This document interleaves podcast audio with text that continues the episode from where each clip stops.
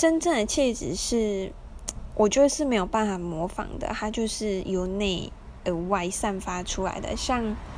我觉得林志玲就非常的有气质，而且非常优雅，讲话非常的让人感觉很舒服。这这个就是很有气质。那